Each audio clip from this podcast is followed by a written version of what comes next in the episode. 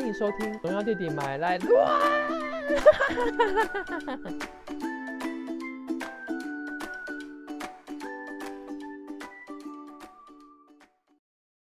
荣耀弟弟讲怎样？有时爱讲好你怎样？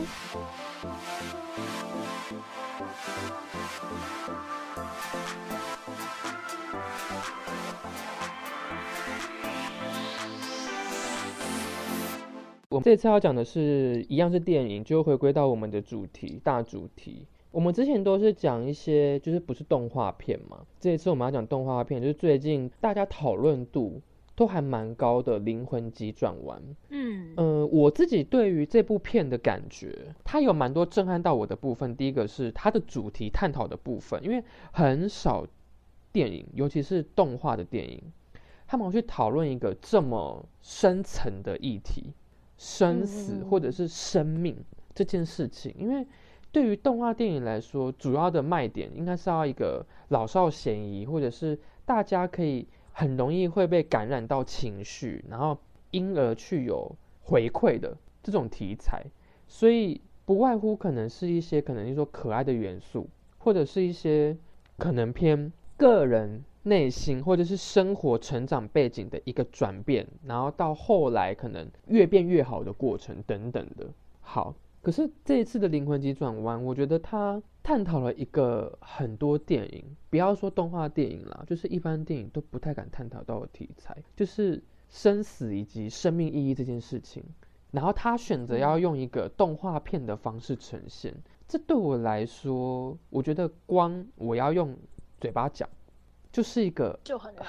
很难。你要从哪里？嗯你要从哪里下手？你的你的那个嗯饼要怎么画？我真的不知道。然后同样的，就是在这部片里面当中，呃，让我觉得跟皮克斯跳脱以往框架的点是什么？就是通常皮克斯电影或者是迪士尼电影有一个特征，就是他们的故事是一个类似架空的。你可能会觉得说，怎么是架空？架空的话是一个完全虚构，就像漫画这种。可是现在有越来越多漫画嗯会跟现实中结合嘛？可是你要知道哦，虽然可能我们在《料理鼠王》可以知道说它是在一个法国巴黎的一个餐厅里面，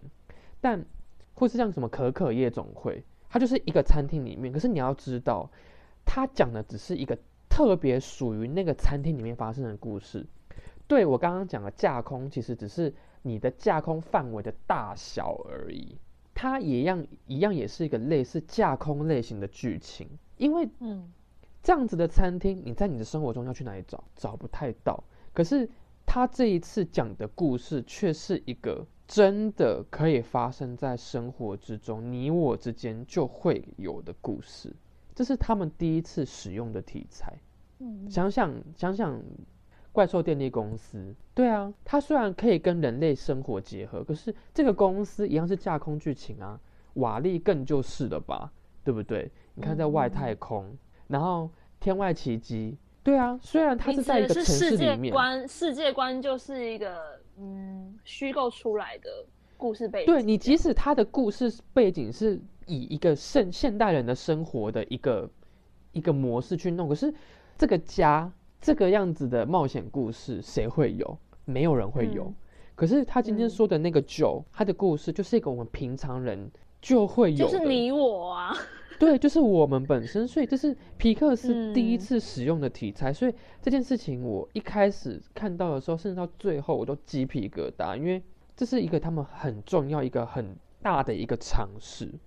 我觉得那个前面的那个什么，反正就是讲大脑情绪的那部电影，不好意思，我真的有点忘记转啊，脑筋急转弯，对他，我觉得这是一个先修的感觉，就是嗯。嗯我先把这一个视角集中在人一个人里面啊，甚至是情绪里面，然后他现嗯在再把这个视野放大了。可是他讨论的一个题材是一个无边无际的，然后我们可以看到嘛，其实我在这一部我们现在讲的这一个解析里面，我其实说不出来到底它架构怎么样，我真的有点说不太出来，因为呃，我脑中只想到的是它电影剧中的很多片段，很少会有电影会让我可以呃记忆这么深刻，或是那个情绪可以留这么久，因为我大多是一个可能过一个礼拜就会忘记剧情的人，嗯，甚至是连角色的名称都很容易忘记。所以这部电影因为这样子，真的我没有太多的心力，或者是我根本觉得去解析它的结构一点都不重要，没有什么好解析的。我觉得，因为它重点不在于结构怎么样。好，就他是一个黑人，我觉得我看到黑人的时候，我我不是要用一个有色或者是角色刻板印象、性别刻板印象或是颜色刻板印象这种包装去看待这部电影，而是说他试着让我们知道，就是虽然白人或者是黄种人是一个可能这社会上普遍可能被认为相对来说比较优越的一个人种，可是他把角色放在了呃黑人身上。其实我每次在看这些动画电影的时候，我都会去观察他的角色到底吸不吸引人，他到底有没有角色特质，他到底有没有办法成为一个厉害 IP 设定的一个人物存在。就像好，例如说我们看那个《冰雪奇缘》，嗯最重要的 IP 就是谁？不外乎就是那个嘛，就是，Elsa，Elsa。哦，我真的很容易忘记，你看就知道我完全很容易忘记剧情的人，我连角色名字都忘记。Elsa 跟安妮，嗯跟安妮，然后就 安娜啊安娜，sorry，Elsa 跟安娜，然后还有那个就是很经典的吉祥物雪宝。雪宝，嗯对，，可是就这部电影里面，除了二十二，你要说二十二是一个很有吸引力的一个角色 IP 吗？我觉得不尽然哦。可是连一个角色主角是一个这样这么不起眼的存在，你就知道，就是这部电影他们已经，我觉得他们已经抛弃了过去的那一些可能商业考量啊，可能各种考量，因为他们探讨这个议题比那一些东西都还要重要。甚至是他试着想要用一个凸肚子，然后一个生活很平庸，然后又是黑人的角色，告诉我们，对他就是跟我们生的生活距离这么近。他用一个这样子相对来说可能极端的例子去表现出他对于这个电影题材，或是他想要使用的探讨的这个议题的决心，这对我来说非常重要，而且是非常震所以撼。所以他因此没有多么厉害的人物背景设计，他的怎么样都无所谓，他重点不是在于这个，对不对？他重点一点都不在于这个男生长得多帅啊。嗯，他的鼻子多挺，他那一包画的多大，完全不是，完全不嗯在乎那些东西，因为他要探讨的东西比那些更高级的许多。好，那剧情的话就是一样嘛，他就是可能濒死状态，然后到这个地方，然后呃，我相信有很多其他的影评一定都会去解释那一些可能。例如说，什么先修班呐、什么养成班或什么的那些意义，其实我不去多做赘述，我相信一定有很多其他的节目讲的比我更透彻。只是，呃，我要讲的是说，对于就是这一些一开始他不是到了一个那个叫什么 The Great Beyond，就是一个黑色的阶一个阶梯，然后会到一个嗯全白的那个地方。嗯那个地方我自己解释的感觉像来世，可是来世这一个思想对我来说，并不是一个会在欧美系电影会常出现的一个想法。这样子的观念在宗教学里面，我个人认为是偏东方色彩比较多，就是东方色彩比较多，会有这种来世因果循环的这个概念。可是西方的话，他们比较注重的是我这个我这个人生里面要做到的事情。所以，大部分的基督教徒或者是西方世界的人，他们不会有来世这类型的思想法存在。所以我在看到这样子的一个设定的时候，我就会觉得，嗯、他们的例如说制作团队一定有在宗教或者是这类型的题材，因为这是一个很敏感的话题，下了非常多的功夫。嗯不然他不不可能随便去讨论这个题材。对，他甚至可以直接就是很当下的去去跟大家讲说什么，我要活在当下，我就是尽力的去玩就好了。可是他没有，他有一个 great beyond，那是一个来世的感觉。然后嗯嗯嗯呃，就呃宗教的观点或者是哲学观点来看，就是我们可以看得到，他之后到了一个地方，然后那个地方有很多人格养成嘛，然后看到了很多毕卡索画像的那些所谓的导师或者是引路人，然后让那些灵魂在里面这样这样这样。然后他不是有一个很像就是小魔女哆瑞咪的波龙或是那个变声器的那个东西嘛？嗯一个一个圆圆的。我那时候看到的时候，我就觉得这就是一个很符合欧美宗教学里面的哲学观点，就是决定论。他们认为很多事情，每一件事情都是决定好的。你今天会发生任何一件事情，你会有任何的一个行为举动或者是决定，都不是偶然，也并非出自于个人的自我意志以及自由意志，这些都是决定好的了。它因为有很多很多的原因，很多很多的事件而导致导致导致这个事情的发生，而不在于我现在想做而发生这件事情是完全不一样的。所以，嗯、在看到那一个一个的时候，我就会觉得哇，这就是他们，也不是他们，就是西方思想比较常看到的一个哲学理论，就是他没有讲出来。可是最后一个点，他用了什么？那个 sparkle，那个火花，火花，嗯。火花，这个点就是与决定论这个哲学理论相违背的，因为在这个地方上，它成为了一个最重要的关键嘛。你其他地方都可以决定，你都可以很短时间内的达到，可是只有最后那一格火花，有些人可能一下子就得到了，可是有些人就像二十二，他经历了这么这么这么多年，其他人的代号那么多，只有他是二十二，哎。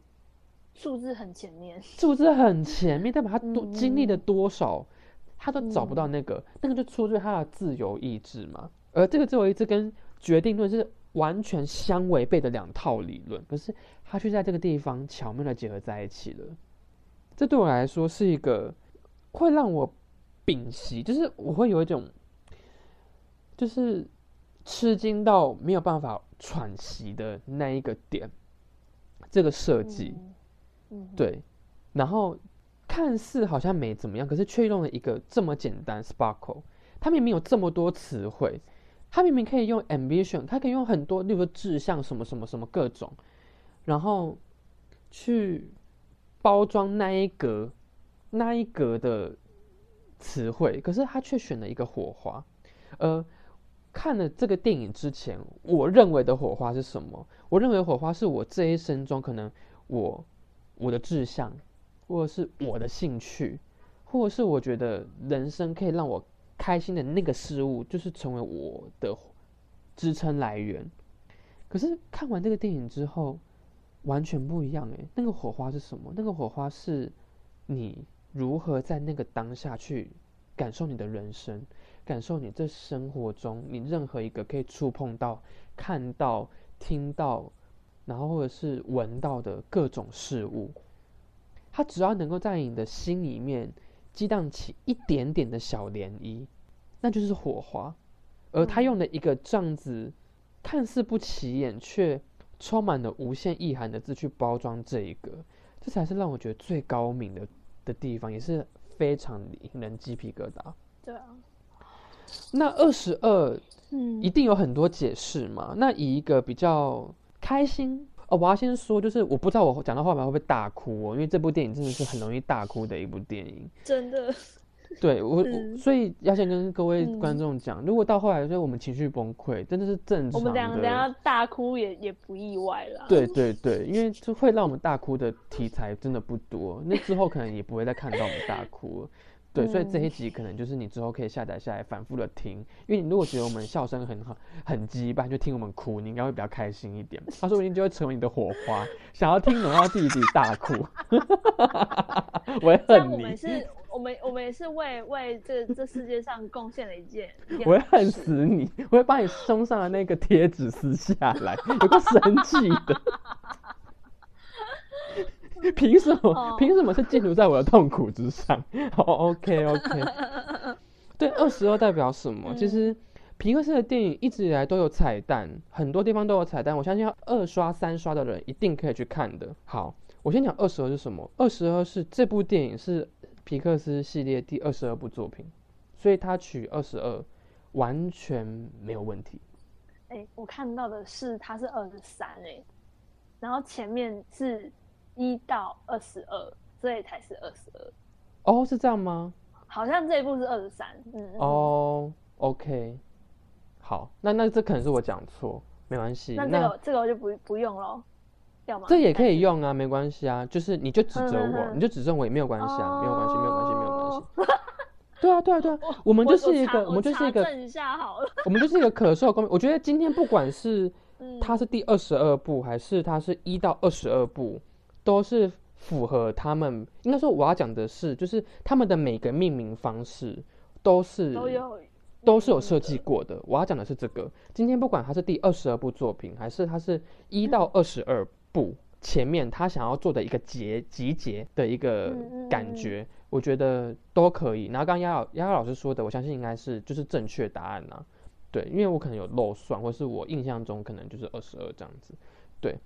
那我自己的解读，二十二是什么？就是我觉得二十二是一个大学刚毕业的年纪。我觉得，我觉得可能是巧合，就是刚好在一个大学毕业，尤其是我们台湾人的这样子的一个学习的一个环境。大学毕业的时候，相信很多人都是很迷惘的吧。在那个年纪，你可以知道你自己想要做什么，或是你对你的未来有想法，或是你对你的未来有干劲的人，其实很少。我们都会说什么，呃，我想要怎样？可是，在那个年纪，你真的有办法放手一搏，告诉自己说，你就是想要做这个工作，或是你就是想要做这件事情吗？我觉得以前很多时候，我们都在自己骗自己。所以，同时也对我来说，你看。这个 Twenty Two，他在电影里面，他不断的去找寻所谓的 Sparkle。那同样的我们呢？我们在离开大学殿堂的那一个时候，走出去校门的那一刻，要开始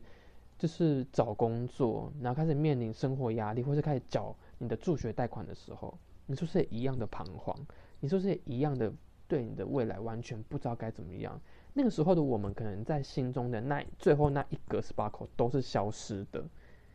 因为可能你今天你念那个大学科系，结果四年之后发现完全跟你所想的完全不一样。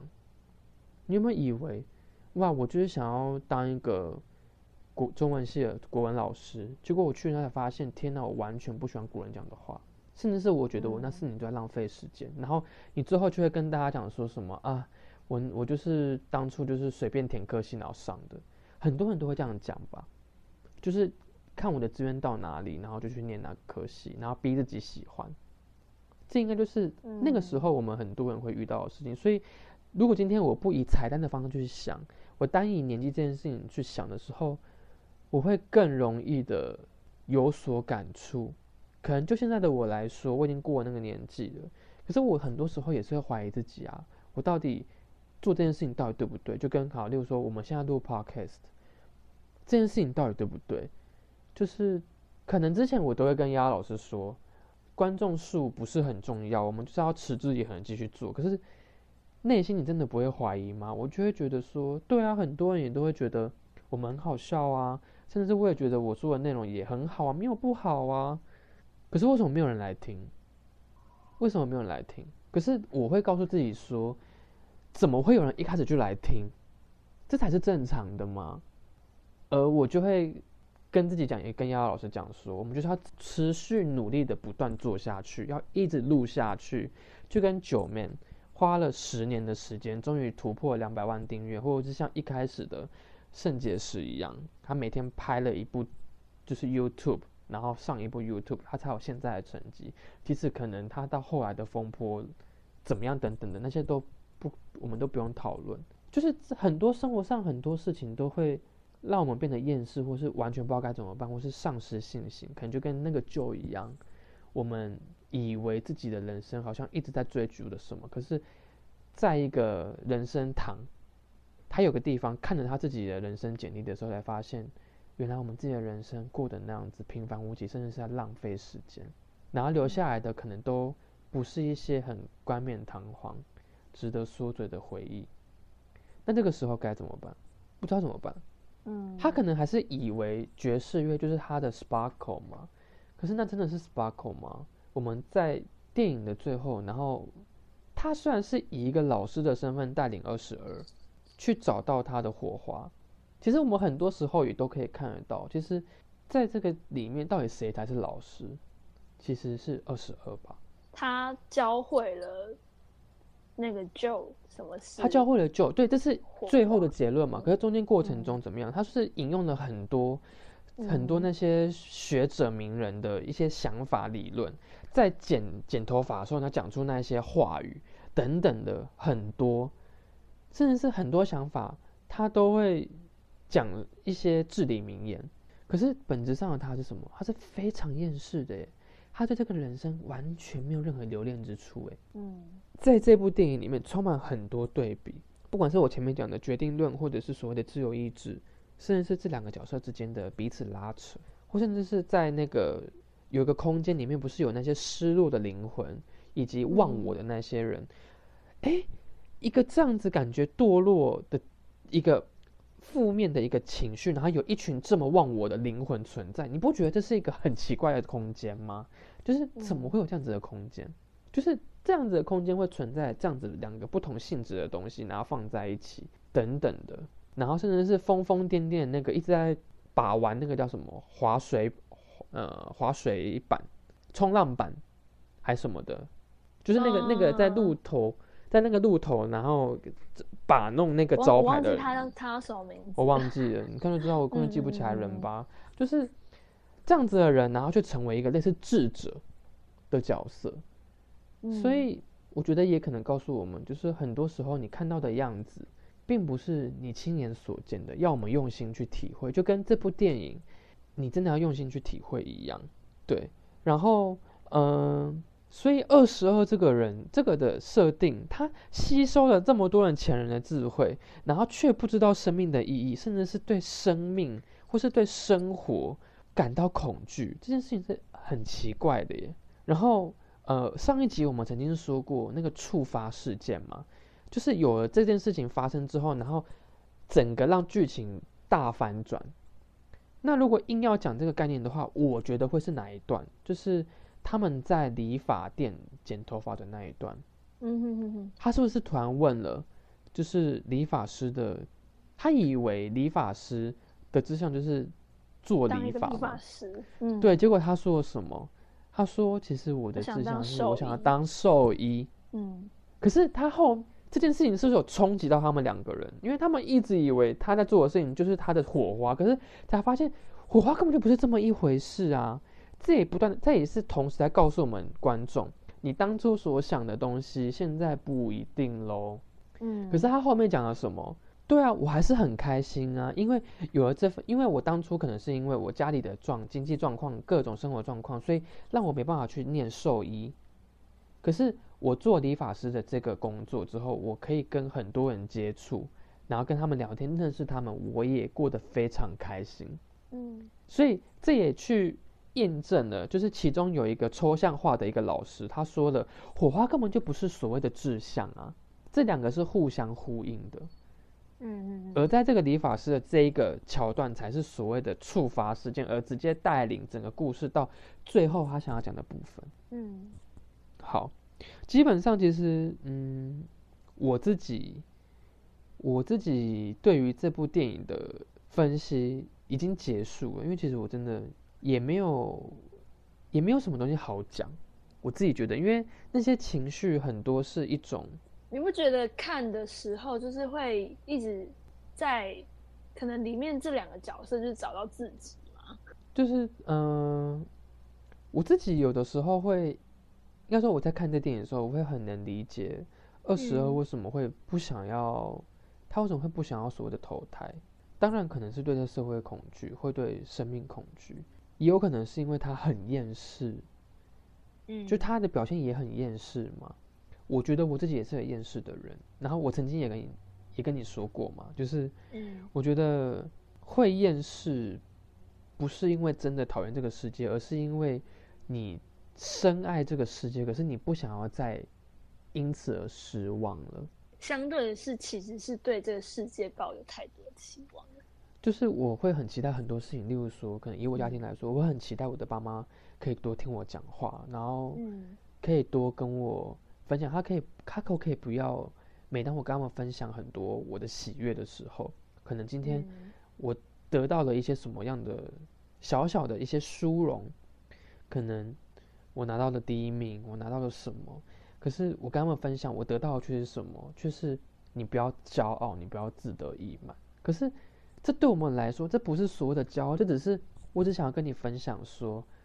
嗯，今天你的孩子，你不用去羡慕别人说什么有一个好像总是会跟你分享，然后考一百分的，就是同才妈妈，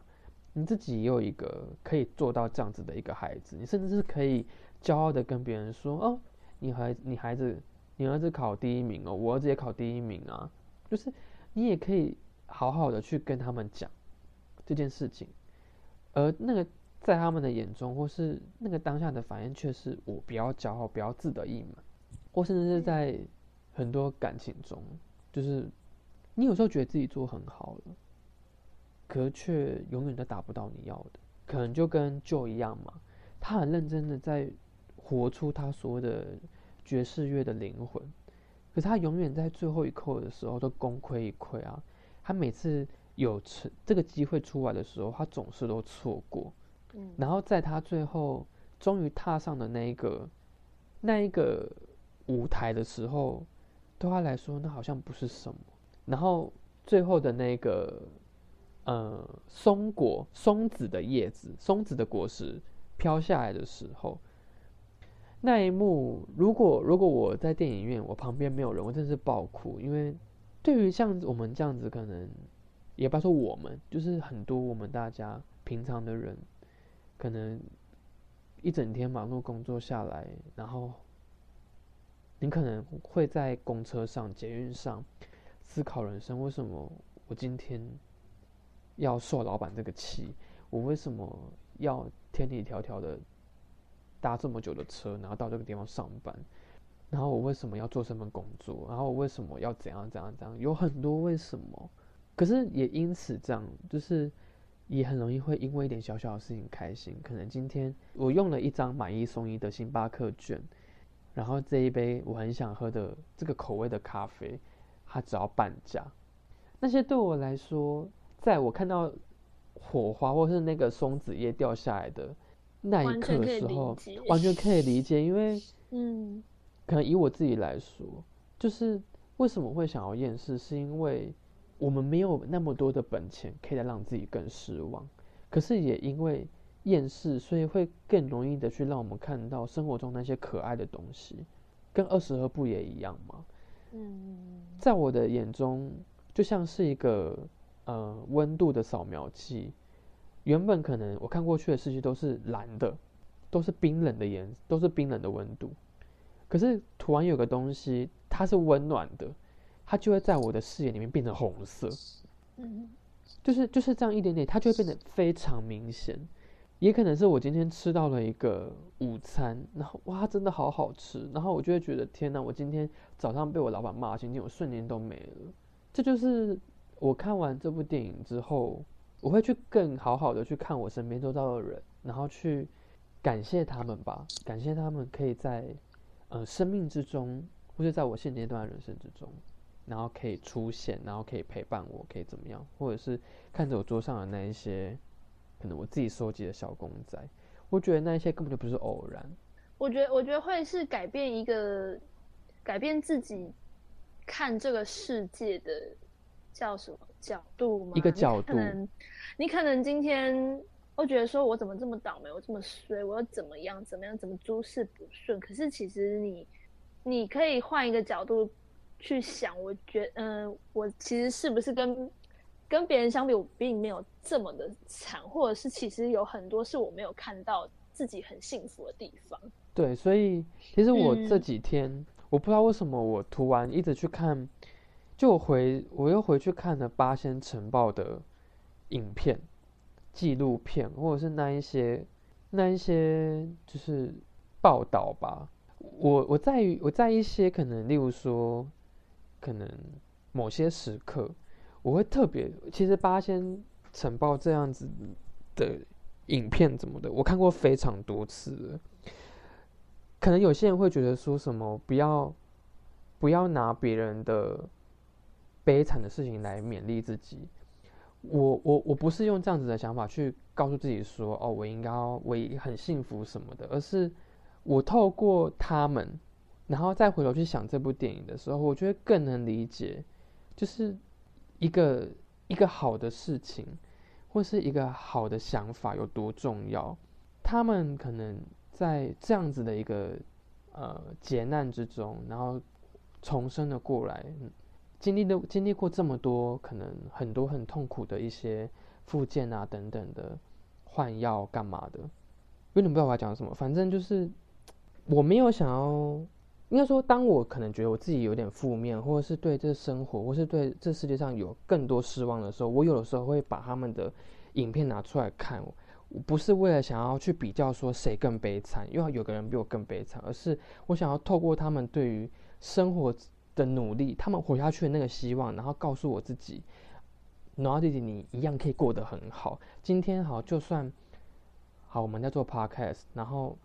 有有一段时间可能一直以来感觉有起色了，可是又打回原形，那个观看数又变得很低。我们我也会怀疑自己，说我是不是哪里说的不好，或者是说哪里就是不够有趣，会很怀疑自己耶，因为。然后你会不断的陷入那个轮回，告诉自己说：“对啊，这个当然不可能一触可及嘛，你不可能一步登天就想要怎样怎样怎样。”可是那个反馈是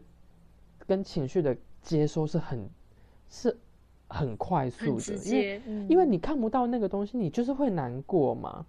嗯，就跟你今天你等你今天等待你暧昧对象回你讯息，他没有回你，你就是会难过啊，你就是会一直等啊。可到后来，然后突然爆冲，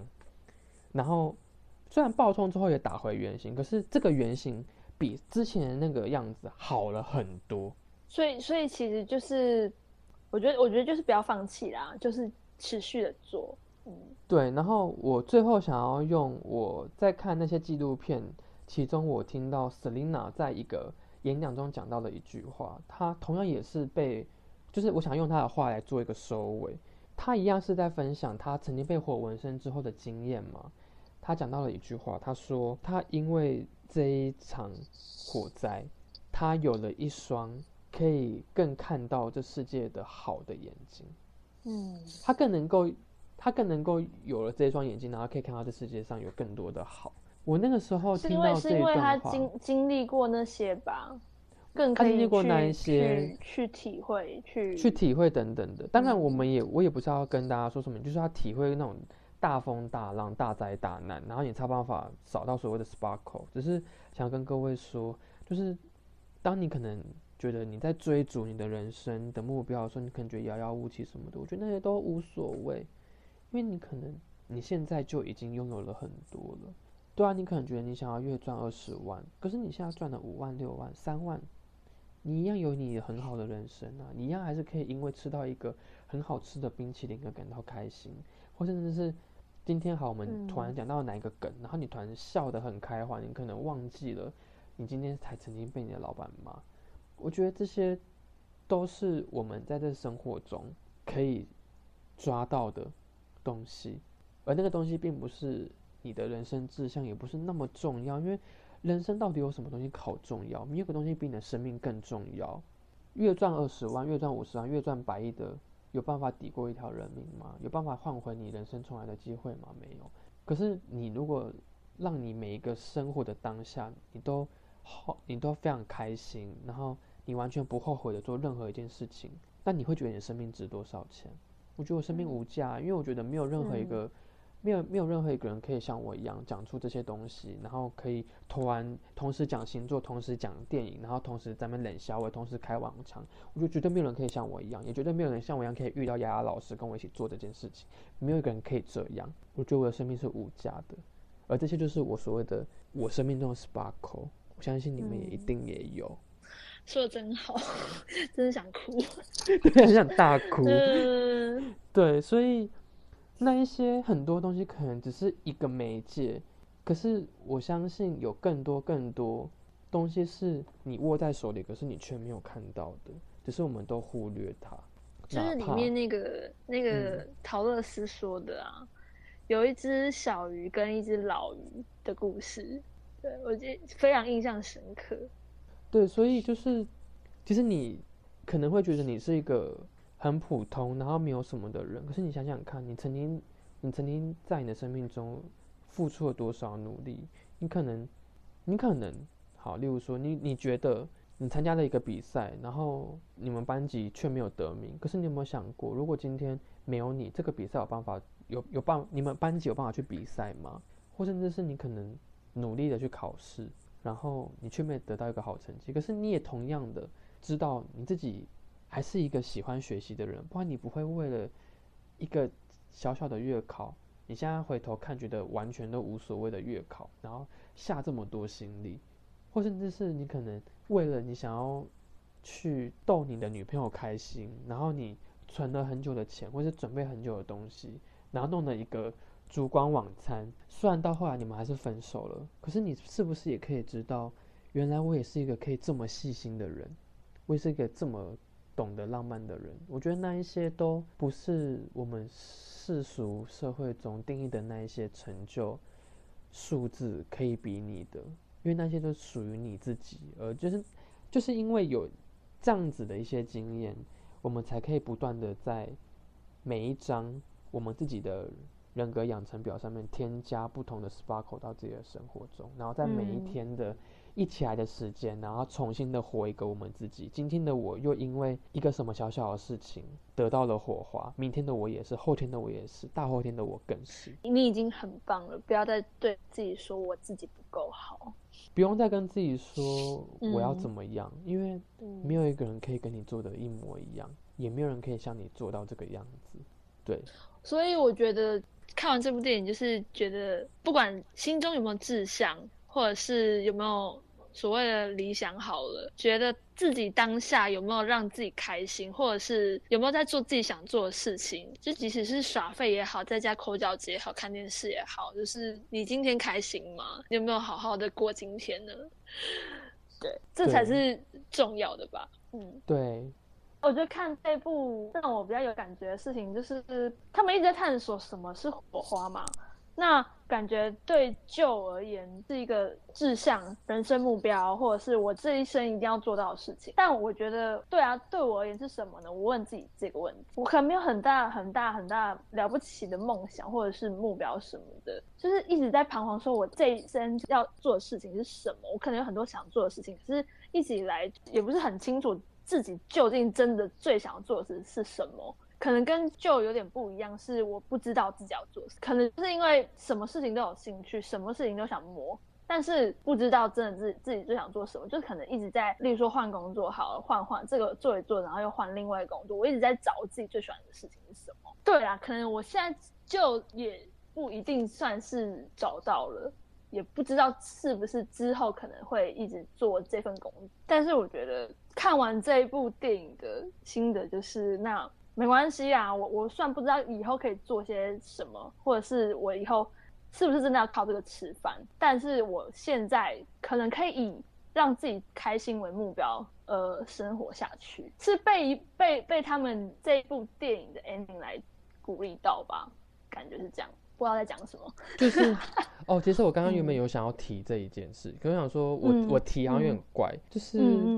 应该说就是他鼓励大家就是好好的过每一天，嗯嗯嗯就好了，就是人生没有什么很重要的事情，就好好的过每一天。其实就是我我我没有，如果我没有像旧一样有一个什么了不起的目标梦想的话，这样可以吗？这样是不是就不是一个很很很成功的大人？会自己问自己，可是就是很意外的是，在看完这部片的时候，会得到一个安慰，就是没有关系，就是你现在很努力生活就够了。